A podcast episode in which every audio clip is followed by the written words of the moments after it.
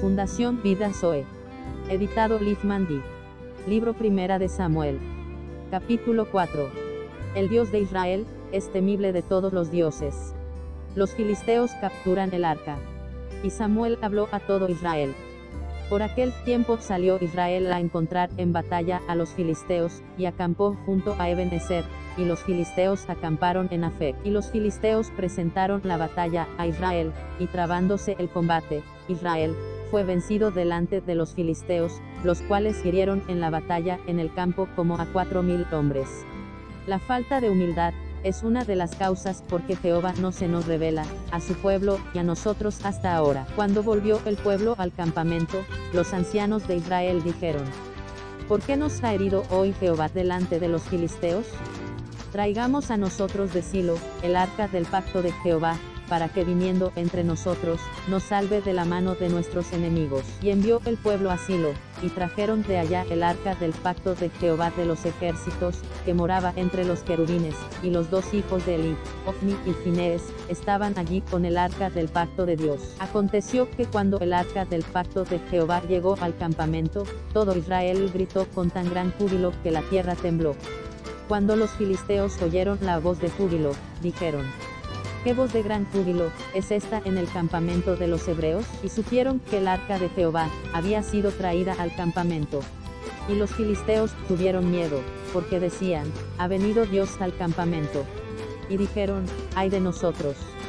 Pues antes de ahora, no fue así, ay de nosotros. ¿Quién nos librará de la mano de estos dioses poderosos? Estos son los dioses que hirieron a Egipto con toda plaga en el desierto. Esforzaos, oh filisteos, y sed hombres, para que no sirváis a los hebreos, como ellos os han servido a vosotros, sed hombres, y pelead. La palabra de Jehová nunca cae en tierra. Pelearon pues los filisteos y derrotaron a Israel, y huyeron cada cual a su tienda, y fue hecha muy grande mortandad, pues cayeron de Israel, treinta mil hombres de a pie. Los hijos de Eli muertos por los filisteos.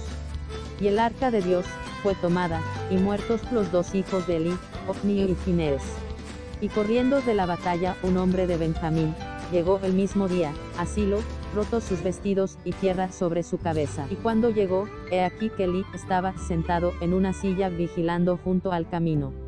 Porque su corazón estaba temblando por causa del arca de Dios. Llegado pues, aquel hombre a la ciudad, y dadas las nuevas, toda la ciudad gritó. Cuando Eli oyó el estruendo de la gritería, dijo, ¿Qué estruendo de alboroto es este? Y aquel hombre vino a prisa. Y dio las nuevas a Elí. Era ya Elí de edad de 98 años. Y sus ojos se habían oscurecido, de modo que no podía ver. Dijo, pues, aquel hombre a Elí. Yo vengo de la batalla, he escapado hoy del combate. Y Elí, dijo, ¿qué ha acontecido, hijo mío? Y el mensajero respondió diciendo, Israel huyó delante de los filisteos, y también fue hecha gran mortandad en el pueblo, y también tus dos hijos, Ofni y Finees, fueron muertos. Y el arca de Dios, ha sido tomada. Elí muere al oír mención del arca. Y aconteció que cuando él hizo mención del arca de Dios, Elí cayó hacia atrás de la silla al lado de la puerta, y se desnucó y murió. Elí era ya hombre viejo y pesado y había juzgado a Israel 40 años.